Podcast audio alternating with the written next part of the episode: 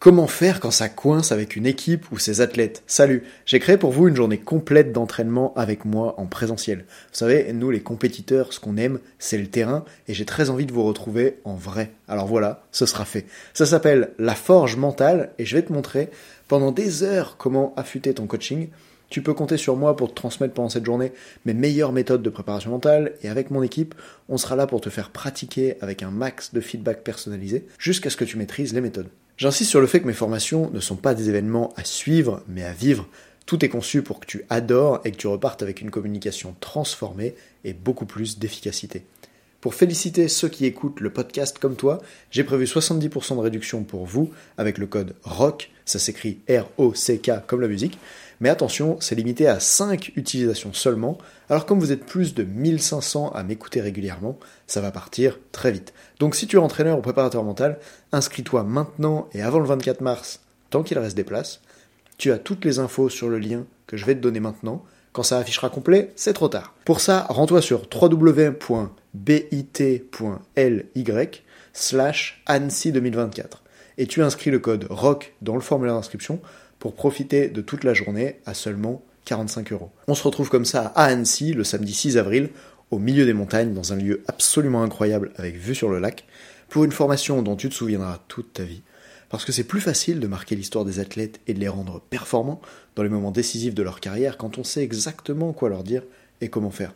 Réserve maintenant ta place ou écris-moi sur Insta si t'as des questions. J'ai hâte de te voir. Salut. Dans la vie, certaines personnes se dépassent pendant que d'autres se font dépasser. Bienvenue sur Obsession Progression, le podcast des compétiteurs qui sont obsessifs de l'amélioration. Je m'appelle Nathan Delacoste, je suis préparateur mental spécialisé dans les sports extrêmes. J'accompagne surtout des athlètes internationaux comme les skieurs et snowboarders en équipe de France.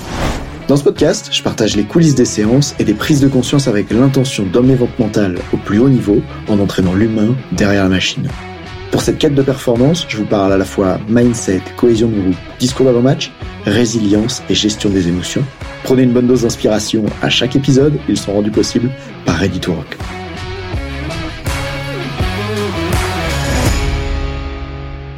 La peur et l'anxiété ne sont donc pas nécessairement corrélées à la réalité du danger. Pour démarrer cet épisode, j'ai choisi de te lire un petit passage du livre de Gérard Guerrier, un grenoblois qui a écrit Éloge de la peur, un livre vraiment super intéressant que je te recommande et je voudrais qu'on discute ensemble pendant cet épisode de ce qu'il raconte dans le livre. Je vais te donner des études de cas concrètes pour voir ce que ça donne avec des athlètes que j'accompagne en ski alpin et en snowboard.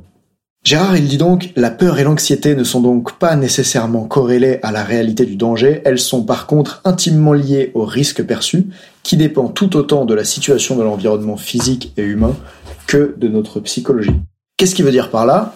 Quand il dit, elles sont pas nécessairement corrélées à la réalité du danger, ça veut dire que la peur et l'anxiété, on pourrait croire, bah, s'il y a un truc très dangereux, bah, j'ai très peur, et s'il y a un truc pas très dangereux, bah, j'ai pas très peur.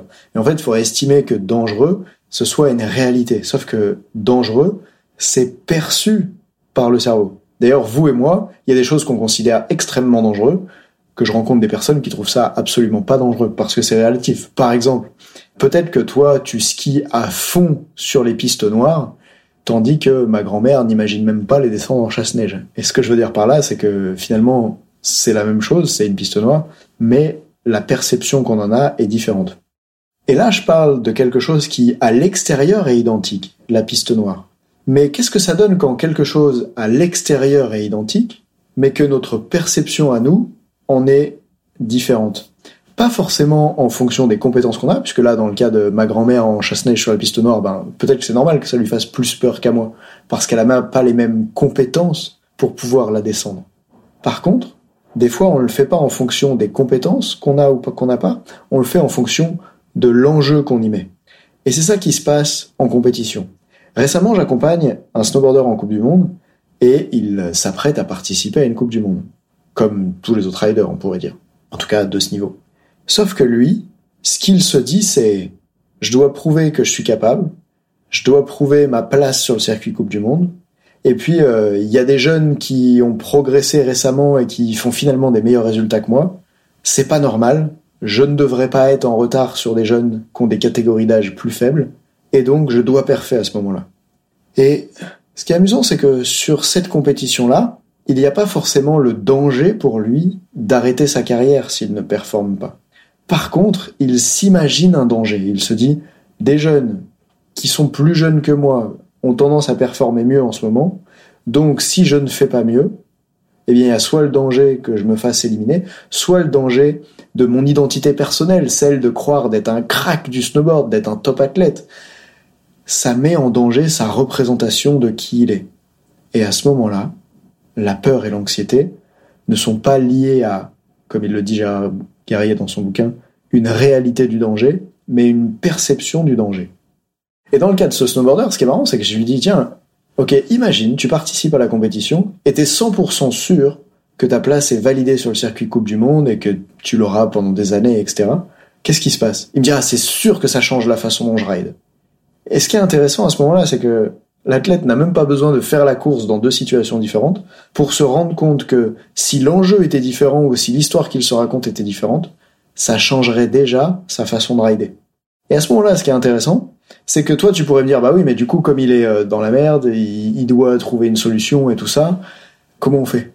Ben, l'avantage avec le cerveau, c'est que t'as pas vraiment besoin que la réalité matérielle soit différente pour que ce que tu perçois soit différent. Et donc, c'est possible d'accompagner ce jeune-là d'une manière à changer d'état d'esprit, à changer comment il perçoit les choses, à changer les histoires qui se racontent. Ça va passer aussi par le, le fait de libérer les peurs que ça représente pour lui, de ne pas être sur le circuit Coupe du Monde le plus tôt possible dès cette année ou de ne pas faire valider sa place comme un titulaire.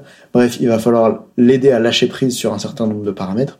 Mais ce que je veux dire, c'est que il est possible, sans atteindre le résultat matériel qu'il souhaite, d'atteindre la situation mentale qu'il espère que le résultat matériel lui apporterait. Et ça, c'est souvent quelque chose qu'on va avoir besoin de faire dans les sessions de coaching. C'est que des fois, j'ai des jeunes, par exemple, qui viennent me voir et qui me disent Nathan, j'ai pas confiance en moi. Et je leur dis, ok, à quoi tu sauras que tu peux avoir confiance en toi? Parce que ça se passe juste après qu'il m'ait dit, euh, bah tu sais, comme je gagne pas beaucoup de courses, je peux pas avoir confiance en moi. Donc c'est là je leur réponds, à quoi tu sauras que tu confiance en toi? Et ils me disent, ah bah quand je serai champion et quand j'aurai tout gagné, là j'aurai le droit d'avoir confiance en moi. Ce à quoi je réponds, est-ce que tu auras confiance en toi quand tu deviendras champion? Ou est-ce que c'est le fait d'avoir confiance en toi qui te permettra de devenir champion? Et c'est dans cette situation-là où on a un athlète qui se dit il faut que j'atteigne X pour pouvoir changer comment je pense, pour pouvoir changer comment je me sens, alors que nous, en préparation mentale, ce qu'on va aider les athlètes à faire, c'est à penser, à ressentir d'abord Y pour pouvoir atteindre X plus facilement. Et ça demande tout plein de changements. C'est aussi des changements que j'ai eu à faire dans mon entreprise, par exemple. On pourrait se dire, ben, quand je gagnerai beaucoup d'argent, je pourrais embaucher une équipe.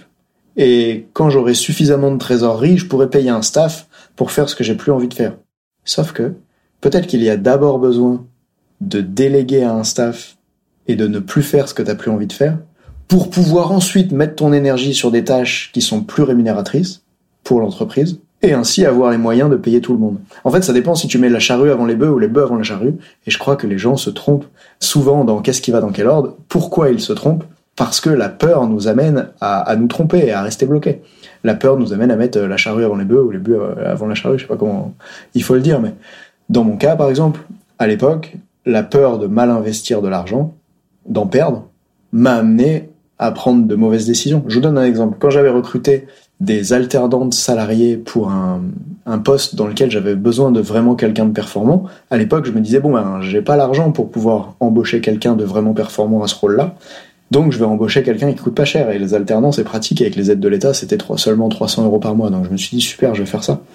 Sauf que ce que j'ai compris après, c'est que si tu recrutes quelqu'un qui est déjà performant à un certain rôle, alors en fait c'est ça qui va permettre de générer plus de sous. Et eh oui, quand tu réfléchis. Finalement ça a presque l'air évident. Si je paye des gens qui sont super bons à ce qu'ils font, évidemment ça va me coûter plus cher, mais ils vont travailler plus vite, ils vont me prendre moins de temps et ça va m'inspirer plus de faire ce que je fais. Donc au final, moi je vais réussir à générer plus d'argent.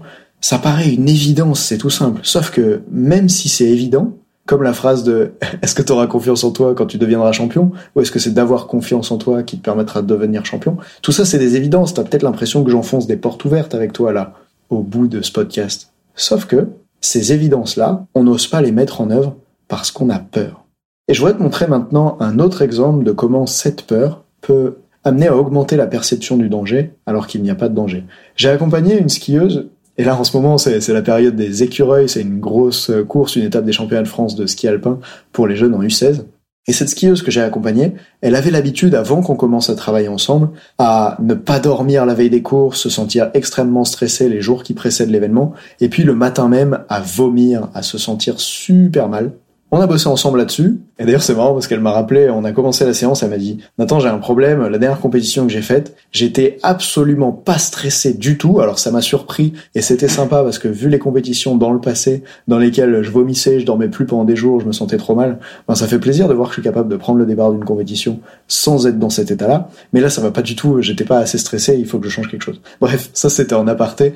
Ça l'a aidé à ce moment-là à voir qu'en fait, un certain niveau de stress était utile et que si t'arrives en compète en étant euh, pas plus concentré qu'un matin d'entraînement normal, probablement que tu vas pas faire la meilleure compétition de ta vie. Bref, ce qui se passe à ce moment-là, quand elle me demande l'accompagnement, c'est la chose suivante. Elle me demande qu'on fasse une séance ensemble, parce que dans quelques jours arrive la compétition des écureuils, et elle me dit, je suis stressé, je suis stressé bien avant que l'épreuve arrive, et donc j'ai peur de la rater. Et puis c'est évidemment une épreuve importante pour elle. Et en fait, moi, à ce moment-là, ce que je me dis, c'est que d'une part, le stress est pas forcément un problème, puisque d'ailleurs on vient d'en parler, il y a eu une situation de compétition dans laquelle elle n'était pas du tout stressée, c'était un problème pour elle. D'ailleurs en préparation mentale, on parle plus de niveau d'activation, ça c'est pour la linguistique. À ce moment-là, ce que je me dis, c'est que elle a plus peur d'être stressée que peur de rater sa compétition. Et en tout cas, c'est beaucoup plus un problème impactant pour la performance d'avoir peur à propos du stress que d'avoir peur de la compétition elle-même. Je m'explique. Si cette jeune fille, dans le passé, elle a connu des compétitions où quand elle était stressée plusieurs jours avant et le jour J, elle s'est complètement écroulée.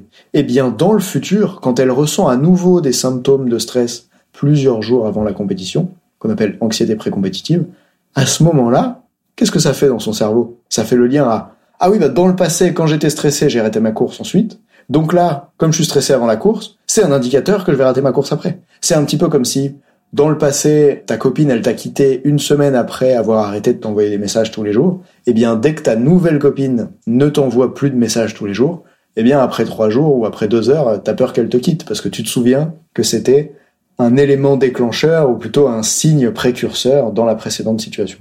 Et donc, à ce moment-là, moi, mon rôle, c'est deux choses. C'est de l'aider, un, à remarquer que elle ne stresse plus du tout au même niveau d'intensité qu'avant.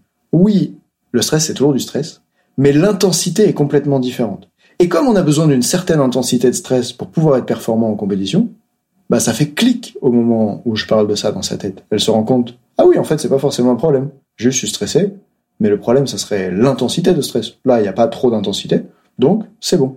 Je veux dire, quel athlète pourrait s'attendre à faire la compétition la plus importante de sa saison en ressentant zéro stress? Probablement que si la compétition est importante pour toi, il y a du stress impliqué. C'est humain. Le stress, c'est juste un mécanisme de réponse à il y a quelque chose d'important pour moi qui va se jouer.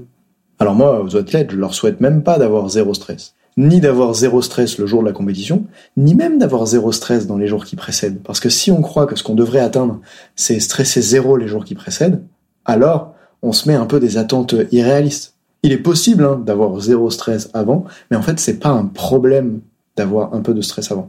Donc ça, première étape, je l'aide à voir que par rapport à la peur qu'elle a dans le passé de ces saisons qu'elle a ratées parce que elle était extrêmement stressée, elle vomissait, elle endormissait plus la nuit, etc. Je lui montre qu'on a travaillé ensemble depuis et que son niveau de performance mentale a complètement évolué. Elle gère beaucoup mieux son stress. Donc quand elle commence à en avoir un peu, le pire qu'elle puisse faire, c'est de stresser à propos du stress. Et ça, c'est pas nécessaire parce qu'elle a les ressources. Donc je l'aide à prendre conscience de ça. Et la deuxième chose, c'est que comme ce stress il est là, bah, on va voir comment est-ce que ça pourrait lui être utile. Et déjà, un, elle me dit, ben, à la dernière compétition que j'ai faite, j'étais zéro stressé, ça n'allait pas du tout. Ok, donc là, tu peux déjà commencer à être contente d'en avoir un peu.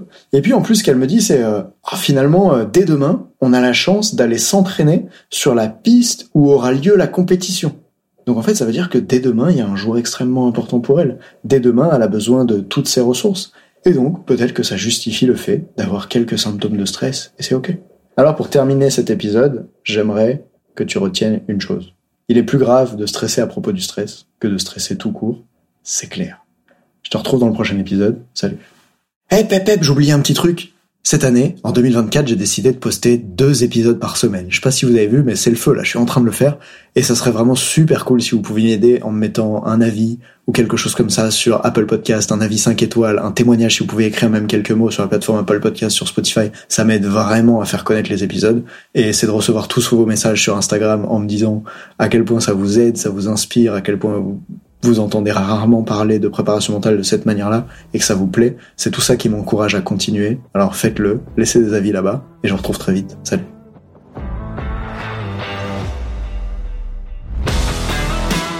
On dit souvent que le mental c'est 70% de la performance à haut niveau, pourtant rares sont ceux qui l'entraînent au moins de 10% du temps. En écoutant jusqu'ici, t'as donné à la dimension mentale un peu plus de la place qu'elle mérite chaque semaine. Bien joué. Ma mission audacieuse, c'est d'aider le monde du sport à se transformer en profondeur et je veux faire en sorte que plus aucun coach ne passe à côté de la psychologie de ses athlètes. C'est pour accomplir ça que je crée une tonne de vidéos sur YouTube et des épisodes comme celui que tu viens d'écouter. Alors, je vais pas te demander d'inscrire de force tes amis au podcast et en même temps, si tu peux en parler à quelqu'un qui va l'adorer, quelqu'un à qui ça serait utile, ta recommandation elle signifie beaucoup pour moi. Si chaque auditeur en parle juste à deux autres, l'année prochaine, on sera des milliers de fois plus nombreux avec l'obsession progression. Salut